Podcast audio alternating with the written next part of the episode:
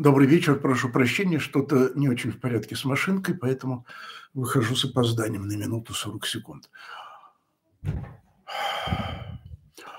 И еще прошу прощения, потому что я простыл, не ковид никакой, просто попал под приятный майский дождик, но поздно вечером дождик холодный, я разгоряченный, вот результат. Давайте сперва ответы на вопросы, коль уже они есть. Добрый вечер, добрый вечер. Как читать Геродота, как читать быстро? И стоит ли.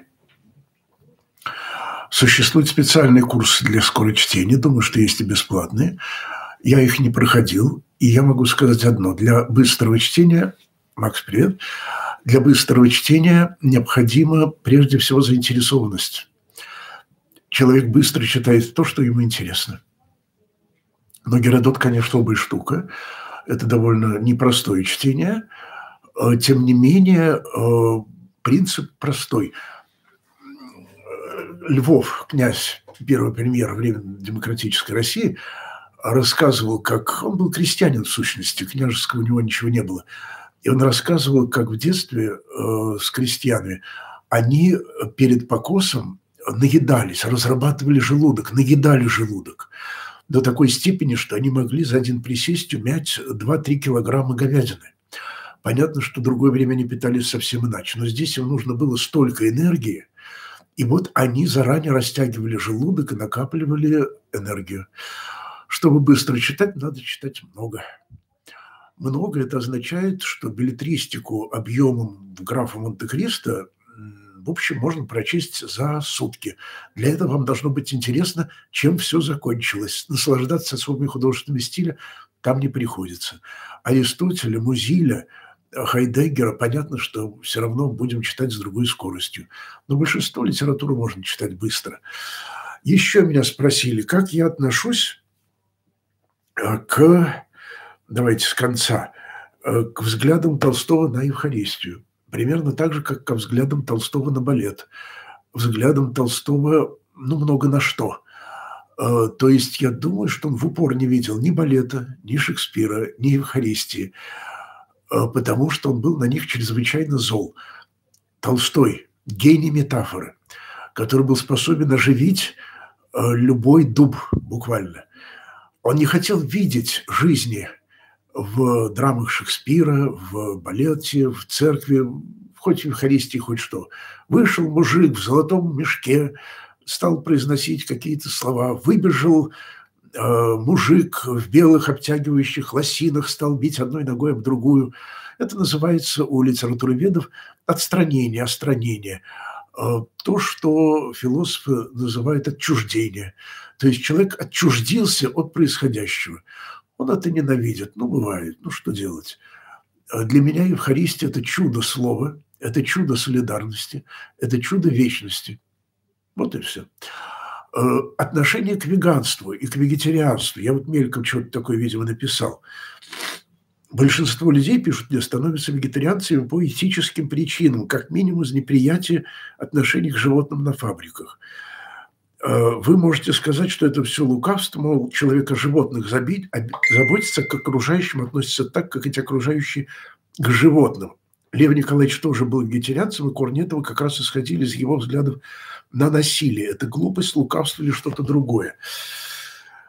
Э, у меня есть хорошие друзья. Например, один иезуитский священник, который многие годы, э, полвека провел на Востоке, в основном в Таиланде, иезуит, сам из Америки, но с ирландским бэкграундом, который стал вегетарианцем. Строго говоря, как монах он только так и должен. И я периодически пытаюсь стать вегетарианцем. Но, в принципе, я скажу так. Это понятие, если мы думаем о страданиях животных, тысячи извинений, все-таки поторопился. Если, если мы думаем о страданиях животных, мне кажется, это неправильный заход и лицемерный. Потому что тогда встает вопрос, а зеленый лук, он что, не страдает? А китайская капуста, а цветная капуста, ее страдания намного благороднее. А моцарелла и так далее. Жизнь – все. В конце концов, кусок гранита тоже участвует в эволюционной лестнице бытия. И он, наверное, страдает от того, что им облицевали гробницу Владимира Ильича. Э, я думаю, что вегетарианство все-таки подспудно вдохновляется тем же, чем вдохновлялся Пифагор и его ученики. Пифагор был первый, кто решительно и сознательно проповедовал отказ от животной пищи. И делал это с довольно четкой психологической, физиологической мотивацией, что от мяса у человека, извините меня, он думал только о мужчинах, э, у человека потенция растет. Посади на капусту, и потенция упадет, и будет легче жить, и ты начнешь думать о вечном. Ну, вообще-то в определенном возрасте можно сажать даже на кукурузу, все равно с потенцией будет нехорошо. Все равно это второй центр тяжести, который чрезвычайно мешает э, предаваться размышлениям о горнем. А в другом возрасте можно жрать виагру пачками, все равно нет проблем с тестостероном. Ну, нету его и нету. Прощай, тестостерончик. А тем не менее, идея заключается в том, что для поддержания правильного гармоничного развития духа необходимо регулировать что-то в себя вводишь. Ну, наверное, это так. Тем не менее, православная практика, что мы постимся по средам, пятницам, Великий пост, она основана именно на этом. Это диетарное предписание, говоря языком сухой науки – которое призвано продемонстрировать солидарность с другими верующими и внести разнообразие и определенную регуляцию в свою духовную жизнь. Ну, по-моему, это нормально. И так у нас постных дней слишком много, скажу прямо. Почти сплошь вегетарианцы. Колбасу не ешьте, она опасна для здоровья. В принципе, на Западе считается, что вегетарианство – это очень неплохо, но это очень дорого. И это действительно так. Безработные очень толстые, потому что дешевая пища очень нездоровая. Ну, что делать? И в этом отношении, я думаю, ну что, ну, в общем, смотрите сами. Большого греха в вегетарианстве я не вижу, но и добродетелю признавать это решительно отказываюсь. А, какие темы вы считаете, связанные с духовностью, самыми существенно сложными и тяжелыми? Да, в общем, любая тема сложная и тяжелая – Э, потому что даже если мы заговорим о спичках, то мы выйдем все равно к творению мира, к тайнам любви. Вот сейчас я потихонечку, мы с женой смотрим фильм нашего любимого кинорежиссера э, Джармуша, не Скиапарелли, господи, Паттерсон, Паттерсон, да, Паттерсон, и всем советую. Э, и там как раз главный герой, водитель автобуса, который пишет стихотворение о спичках. Я так понимаю, что весь фильм будет писать. Так что вот это чудо человека, э, это гарантирует нашу свободу и разнообразие. Вы можете зайти с любого конца в тайны бытия, и вы будете к центру пропахиваться всю жизнь с большим влечением. Так, джайны, наверное, стали вегетарианцами раньше, я не уверен. Но главное, что пифагорианцы дали этому идейное обоснование, а греки э, с их хорошо развитым чувством юмора сразу их высмеяли, потому что диета на бобовых э, люди начинают активно пукать. Ну, в общем, повеселились. Боллинг был первосортный. Есть мнение, что суть у исторических событий нет, и историю пишут победители. Что этому противопоставить? а начихать на это мнение. Есть в исторических событиях суть и смысл. А, а победитель не пишет историю, это довольно забавно. Победитель пишет победную реляцию. Геродот не был победителем. Он же жил в маленьком царстве-государстве в Малой Азии, скорее на юге, то есть довольно далеко от э, Великой Греции э, и, ну, изначальной Греции, и совершенно не был демократом. Он любил свою царицу, ну, как подданный. Э, так что нет, истории пишут те, кому интересна история, кому интересна правда. И чего всем желаю. А кому правда не интересно, смотрит Голливуд. Верите ли вы в чудеса? А то нет. Были ли вы свидетелем сверхъестественного чуда? Э, думаю, что да, но скорее я был участником чуда. Потому что что понимать под естественным? Вот. И в этом смысле любое, не то чтобы любое добро, но любой отпор искушению – это, конечно, чудо. Это всегда с Божьей помощью. Это сверхъестественно. По естеству мы все должны были бы друг другу глотку перегрызть. А все-таки вот как-то не того. А как относиться к кармелитовкам или бернардинкам и другим конгрегациям? Ну, я отношусь с восхищением. Только, по-моему, они все уже позакрывались, нет? Во всяком случае, количество монашествующих и у нас, и у католиков сокращается со страшной силой. По-моему, только в голливудских сериалах остались. Э, зачем это надо? Ну, как сказать? Э, потому что не только капуста единый свят человек, надо еще и мысли как-то в порядок привести. Так что я преклоняюсь перед аскетикой и аскетами – и аскетидами, но я не аскет, и я думаю, что это не то чтобы тупиковый путь, но это путь очень индивидуальный. Коллективное монашество, видимо, должно уйти в прошлое или остаться небольшими такими разрозненными общинками, как на Западе сейчас, не Афон. Э, и я думаю, что все-таки э, Творческое призвание верующего человека должно опережать призвание аскетическое. Другое дело, что связь всегда есть. Так, хороша ли тотальность мышления, когда какая-либо философия охватывает все, как на Востоке, где нужно подражать гуру? На Востоке вообще не нужно подражать гуру, это дело свободного выбора, какое-то странное представление в Востоке. Э, так что большинство индусов совершенно никаким гуру не подражают и не прислушиваются, относятся к ним. Там совершенно та же религиозность, что у нас. То есть по большим праздникам идут, поклоняются, мажутся, слушают, а жизнь течет сама собой. И это не худший вариант. Так, добрый вечер. Как насчет постоянного умершвления животных? Оно жесточает сердце, как вы думаете? Думаю, что нет прямо скажу, психология человека невероятно сложна. И от того, что я убиваю комаров, а я как увижу, так и убью. Хотя в детстве играл комара в спектакле с фонариком. А, я думаю, что а, жестокость в человеке возникает не от того, что в мире убивают животных, не от существования армии, Жестокость в человеке не от компьютерных игр-стрелялок. Жестокость в человеке не от насилия в кинематографе и литературе и других произведениях искусства. Жестокость человека прежде всего от ненависти в отношениях с другими людьми или от ненависти среди людей его окружающих.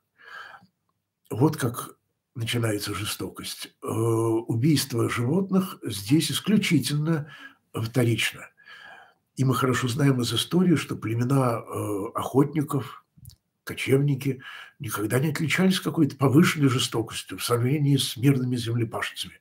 В конце концов, как Господь в Евангелии сказал, зерно, упавшее в землю, умирает. В этом смысле пахарь производит убийство массовое. Это не жестокость.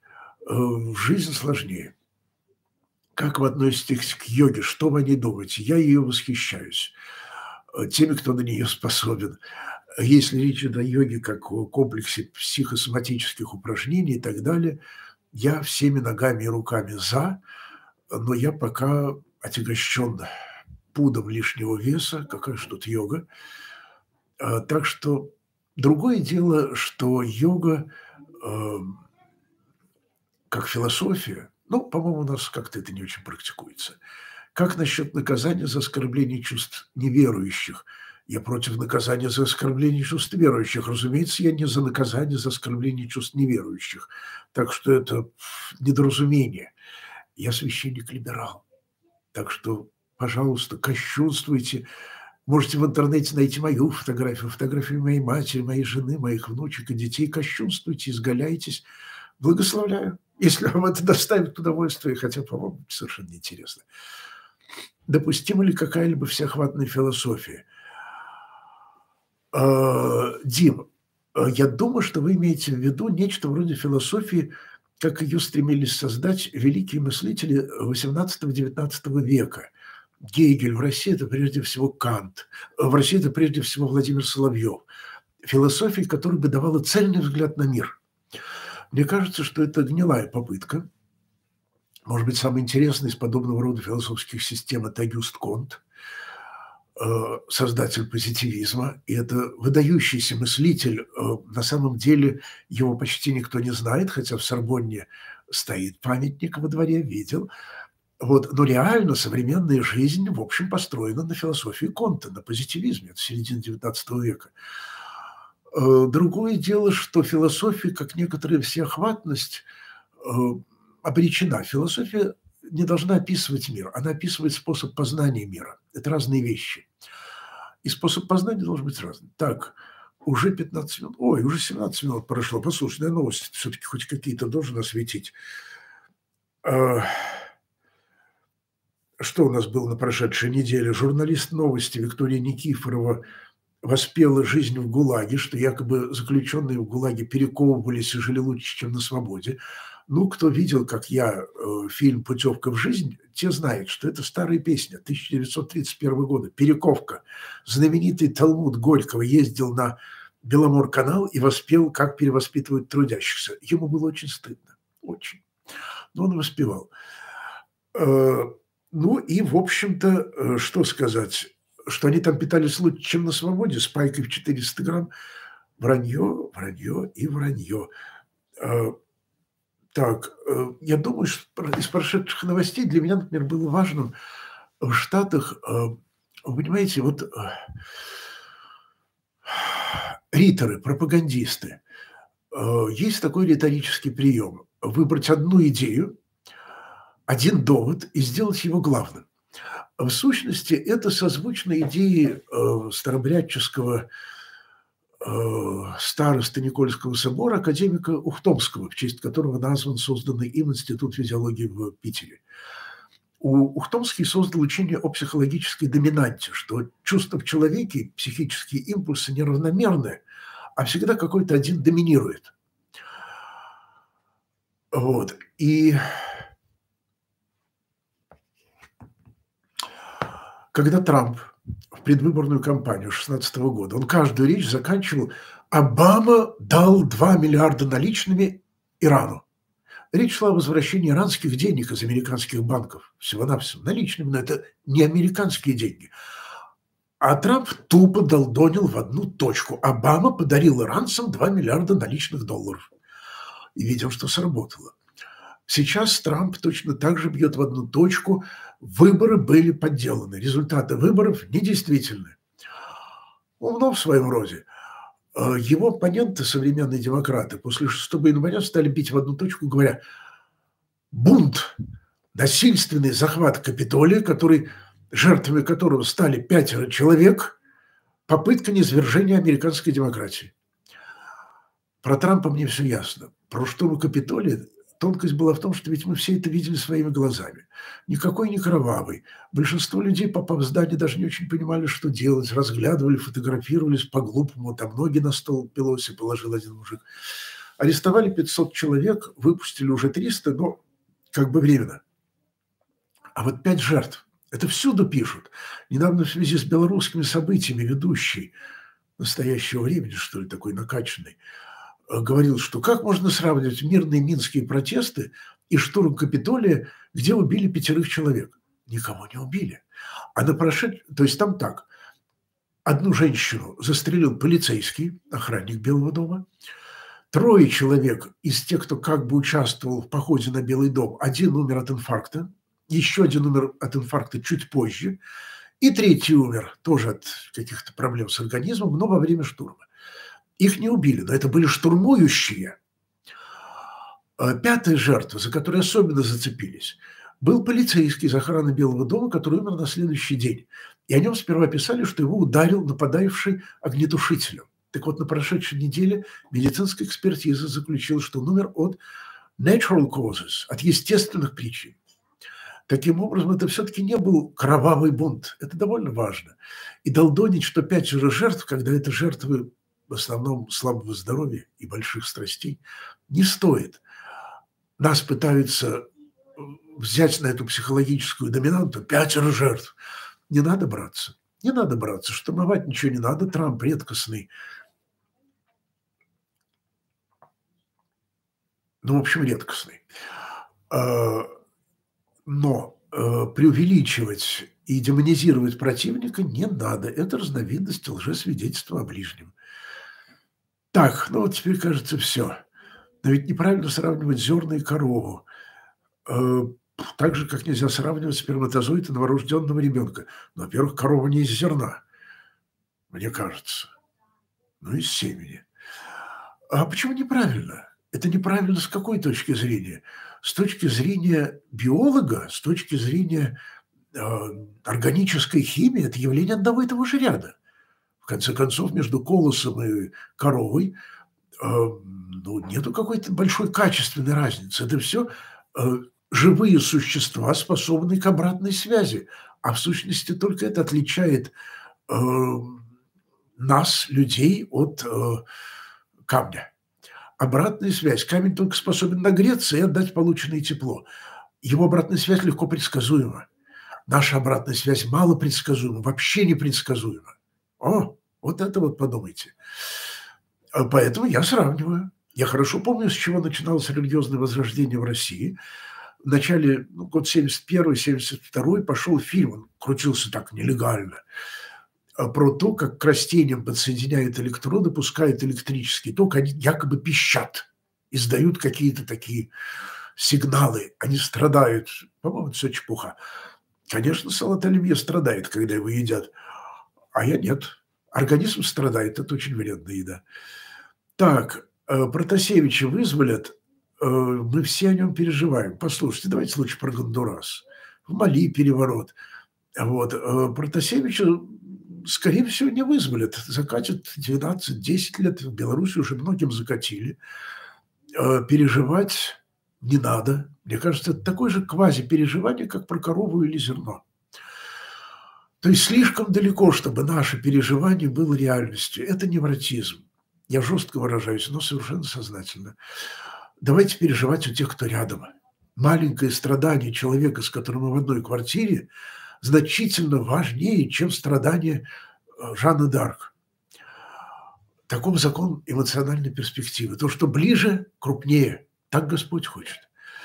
А иначе мы растворимся в псевдопереживаниях. Какие желания будущего связаны с... Какое желание будущего связано с истиной прошлого? Это очень витиеватый вопрос.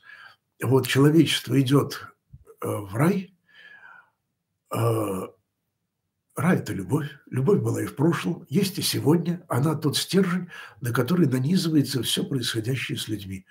Всех благ. Христос воскресе. До через неделю.